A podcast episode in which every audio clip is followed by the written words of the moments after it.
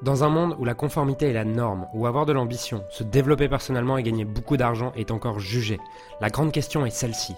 Comment des entrepreneurs et des coachs comme nous, qui transformons la vie de nos clients, qui ne peuvent pas et qui ne veulent pas choisir entre le sens et l'argent, entre l'impact et la liberté, entre la vie de nos rêves et faire une différence dans la vie de milliers de clients, comment nous pouvons amener nos entreprises à générer des millions sans y sacrifier notre authenticité, notre intégrité et ce qui est vraiment important pour nous. Mon nom est Julien Musée et bienvenue chez No Limit Impact. Ça vous intéresse de créer une équipe de e-players Oui, bien sûr. Vous avez besoin de quatre étapes pour recruter et avoir une équipe de e-players au quotidien. La première, c'est bien sûr recruter. et on va voir ces quatre étapes en détail. La deuxième, c'est onboarder. La troisième, c'est manager.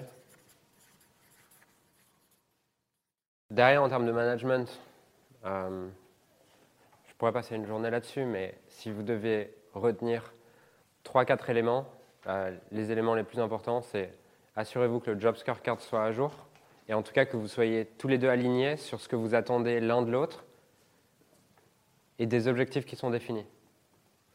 Le job scorecard doit être l'endroit où euh, on s'aligne sur les objectifs et les responsabilités. Je vous encourage à ce que toutes les semaines, chaque personne de l'entreprise ait un point individuel sur l'atteinte de ses objectifs. Ça ne veut pas dire que vous devez tous les faire. Moi, j'ai un point individuel juste, avec Ben. Pour ce point individuel, il doit avoir, euh, plusieurs rôles. Le, premier, c'est connecter. Premier, connecter. Le deuxième, faire un point sur où est-ce qu'ils en sont vis-à-vis des objectifs. Parce que je vous ai dit hier, votre rôle en tant que manager de quelqu'un, c'est l'aider à prioriser et savoir ce qui est vraiment important aujourd'hui. Donc, le ramener sur ses objectifs. OK, où est-ce que tu en es vis-à-vis de tes objectifs du mois? Où est-ce que tu en es vis-à-vis de tes objectifs du trimestre? Est-ce qu'il y a quelque chose sur lequel je peux te soutenir vis-à-vis de ça? D'ailleurs, c'est en posant ce genre de questions que vous allez voir un peu les prises de responsabilité ou les fuites. Ah oui, euh, bah en fait, ça avance pas parce que machin, il n'a pas avancé. Ta gueule.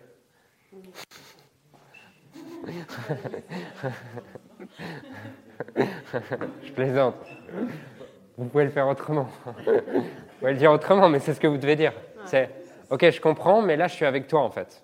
Donc, ce qui m'intéresse, c'est toi. Qu'est-ce qui est dans ta responsabilité vis-à-vis de ça? Ah, mais c'est machin. Ta gueule. Et vraiment, euh, être. Euh, garder la conversation sur l'objectif.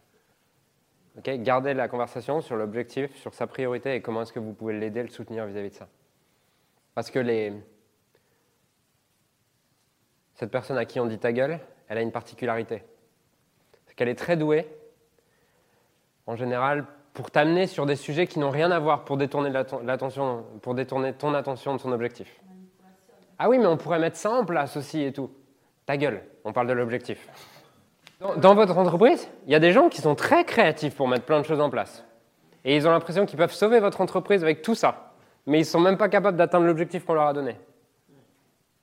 Donc soit tu vas prendre un autre rôle, mais là je t'ai engagé pour cet objectif. Donc t'en es où vis-à-vis de ça et comment est-ce que je peux t'aider? Ou sinon on rediscute de ton rôle. Mais... Et le pire, c'est que ça, pour, pour, certains, ça part pas d'une mauvaise intention. Hein.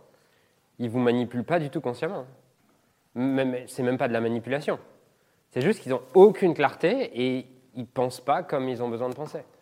On avait une personne dans l'équipe comme ça, qui, euh, on lui posait une question sur son objectif chaque fois, mais elle partait mais partout. Elle était capable de faire un monologue de 20 minutes et elle était hyper engagée en fait.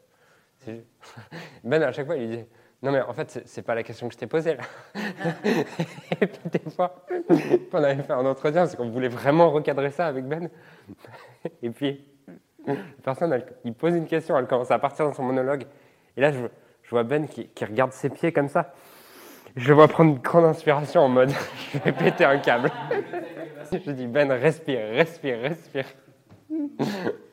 Pense à un moment de gratitude, c'est quoi les bénéfices? donc ouais, dans le management, c'est vraiment ce point. Si vous devez faire une chose, il y a plein de choses géniales à faire. Euh, il y a plein de choses géniales à faire, il y a plein de livres sur le management, mais la chose la plus importante, c'est d'ailleurs le résumé du livre de One Minute Manager, c'est être capable de fixer des objectifs Il y a trois idées dans The One Minute Manager. Être capable de définir un objectif en one minute, the one minute goal, un objectif que la personne comprend en une minute et être sûr qu'elle le comprend vraiment.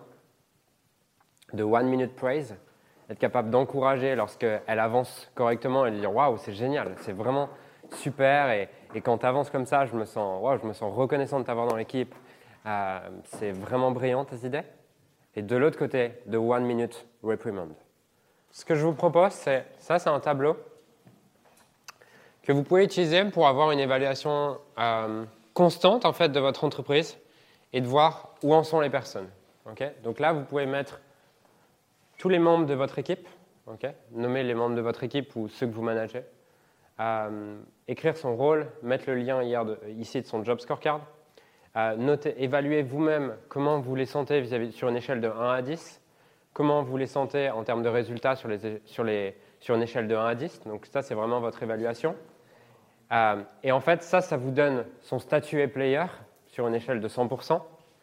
Et derrière, vous pouvez aussi euh, vous poser ces questions. Comprend-il son rôle sur une échelle de 1 à 10 Désire-t-il son rôle? A-t-il les compétences pour remplir son rôle Et a-t-il l'autorité et la confiance pour avancer dans son rôle? Je vous explique ça. Euh, Comprend-il son rôle? C'est que parfois, si la personne en fait euh, n'a pas les résultats qu'elle veut, c'est juste parce qu'elle ne comprend pas exactement ce que vous attendez d'elle et vous n'avez pas fait l'effort de compréhension nécessaire. Est-ce qu'elle désire son rôle? C'est vous le sentez en fait. Est-ce que là, le rôle sur lequel elle est, c'est vraiment ce qui l'inspire, ce qui l'excite, ou en fait, elle aimerait peut-être autre chose?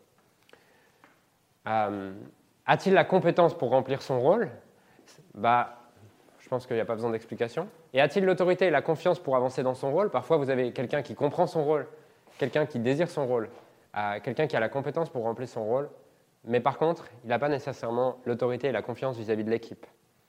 Par exemple, euh, un mec comme euh, notre directeur des ventes aujourd'hui, il a, au début, il a eu un vrai challenge à ce niveau-là sur l'autorité et la confiance qu'il avait pour avancer dans son rôle, parce qu'il passait après un mec comme Levi, qui était adoré par tous les autres membres de l'équipe, euh, qui avait fait grandir la plupart des autres closers. Et il arrive dans son rôle euh, voilà, sans tout ce truc qu'il y avait autour du manager. Pareil pour Ben, quand il prend son rôle de directeur opérationnel, bah, il peut comprendre son rôle, il peut désirer son rôle, il peut avoir la compétence, mais au début, il est challengé là-dessus parce que maintenant, il manage des gens avec qui il était euh, au même rôle avant. Donc en termes d'autorité et de confiance, là, il est challengé. Donc ça vous permet en fait d'identifier où est-ce que vous pouvez faire grandir les gens et sur quoi est-ce que vous devez vous focaliser pour les aider et d'avoir une vue d'ensemble là-dessus. Parce que tu vois que là où ça pêche, c'est peut-être dans la compréhension de son rôle, là où ça pêche, c'est peut-être qu'en fait elle ne le désire pas, bah, vous connaissez les leviers d'action et, et vous savez justement, vous en tant que leader, ce sur quoi vous pouvez vous focaliser. Parce que votre rôle, le rôle d'un CIO, c'est d'aider chaque personne à performer du mieux qu'il peut. Il y a un livre qui s'appelle The Art Thing About the Art Thing. Et, euh, il explique que euh, la chose que tu dois vraiment comprendre si tu veux passer à un autre niveau dans, dans le business, c'est ton ordre de priorité. Et l'ordre de priorité, c'est numéro un, je dois prendre les bonnes décisions pour le business. Et numéro deux, je dois prendre les bonnes décisions pour chaque personne individuellement. Mais ce n'est pas l'inverse, l'ordre de priorité. L'ordre de priorité, c'est mon rôle en tant que CEO, c'est de prendre les bonnes décisions pour le business. Et ton rôle en tant que CEO, c'est d'être le méchant. Voilà. Parce que, parce qu'en fait, ce que tu vois pas, c'est que euh, tu penses beaucoup trop court terme à ce niveau-là. C'est que quand tu gardes une personne qui n'est pas la bonne, bah, t'empêches l'entreprise de grandir, t'empêches l'entreprise de gagner plus d'argent, t'empêches les gens qui sont vraiment engagés et qui font du super travail, peut-être d'avoir plus de primes, plus de responsabilités, de voir l'entreprise grandir, d'être inspiré par, par toucher plus de monde. Et en plus de ça, la personne, tu sais, quand, tu n'es pas la bonne personne de l'entreprise, tu ne te sens pas vraiment bien non plus. Tu lui rends pas service et la personne, elle serait beaucoup plus heureuse à aller travailler ailleurs, tu vois. Il y a ce truc de si tu vires quelqu'un, tu es un connard, tu es un fils de pute et tu es le méchant. Ce qui est vrai à court terme. Mais tu peux faire du mal à quelqu'un qu'à court terme, que si tu vois trop local. À partir du moment où tu évalues en termes de temps et d'espace, et que tu, tu grandis en termes de temps et d'espace, tu deviens incapable de dire ce qui est bien et mal. Et c'est pareil, c'est juste que les gens qui vont te juger ont des visions très locales et n'ont pas de compréhension. Ce que tu dois comprendre, c'est que plus tu grandis en termes d'influence, euh, plus tu grandis dans un domaine, plus tu vas être jugé par les autres. Quoi que tu veux, quoi que tu fasses. Parce que les, les gens sont de moins en moins capables de comprendre la big picture. Par contre, tu vois, c'est quelque chose qui doit être posé dès le début. C'est que euh, j'ai été vraiment clair avec l'équipe là-dessus. Quand j'ai défini les valeurs avec eux, ça c'est nos valeurs. ok? Ça c'est nos valeurs. Et je les ai redéfinies avec l'équipe. Et aujourd'hui, quand quelqu'un rentre dans la boîte, je, leur présente. Et je leur présente ce que ça veut dire. Ce que ça veut dire, c'est que la septième valeur, c'est team égale love family. En gros, euh, on est une équipe, on est une famille, on avance ensemble, on grandit ensemble. Par contre, je précise bien quelque chose. C'est que ça, c'est notre valeur numéro 7. Ce qui veut dire que si tu ne respectes pas les six premières valeurs, en tout cas les six premières valeurs euh, primeront toujours sur la septième valeur. Si tu ne prends pas ta responsabilité ici, tant pis en fait. Je m'en fous que tu sois dans ma famille. C'est que cette famille, elle, elle vient après les autres valeurs.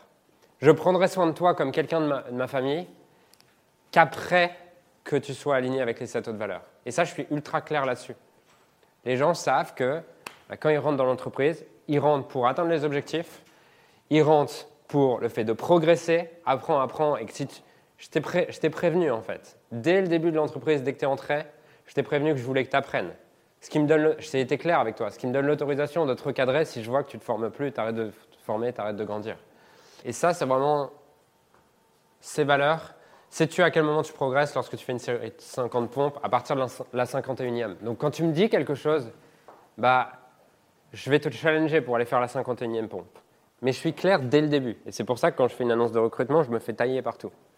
Parce que 95% de la population dit que je suis un tortionnaire ou quoi. Non, moi je veux juste que les gens grandissent et réalisent leur potentiel et kiffent leur vie. Et pour ça, je sais que ce n'est pas en étant gentil et en étant euh, peu exigeant que je vais faire ça. Après m'être fait défoncer, j'avais fait un post sur Facebook, j'avais dit Ok les gars, je vois, je vois ce qui se passe quand j'avais pris une capture d'écran d'un mail de euh, euh, va, te faire enculer, connard, je sais pas quoi. Et j'avais posté un message, c'était pendant les gilets jaunes et tout. Le message que j'avais mis, j'avais dit Ok, je vois que la, la semaine de 4 heures c'est has-been la prochaine fois, je vous proposerai de, travailler 4 heures par mois dans l'entreprise et de rien branler. Hashtag gilet jaune. je ne m'étais pas attiré que des amis, mais j'avais un petit peu renforcé la polarisation. Mais après, d'un autre côté, les gens qui sont les clients et les gens qui sont alignés avec les valeurs m'aimaient encore plus derrière et les autres me détestaient encore plus. S'ils pouvaient me tuer à ce moment-là, ils l'auraient fait. Alors j'aimerais sincèrement te remercier de m'avoir rejoint et de m'avoir écouté aujourd'hui. J'espère sincèrement que ce que j'ai pu partager avec toi aujourd'hui a pu réellement t'aider et surtout va t'aider à créer un business qui génère des millions tout en servant les autres et en créant la vie de tes rêves. Cet épisode t'a aidé aujourd'hui, alors assure-toi de le partager avec quelqu'un d'autre que toi qui en a besoin. Cette mission de créer un monde dans lequel les coachs et les entrepreneurs impactent le monde tout en créant leur rêve ne pourra être atteint que lorsque nous partagerons avec les autres ce qui nous a aidés. Donc je t'invite à le partager dès maintenant. Et encore merci et on se retrouve très bientôt pour un prochain épisode. Ciao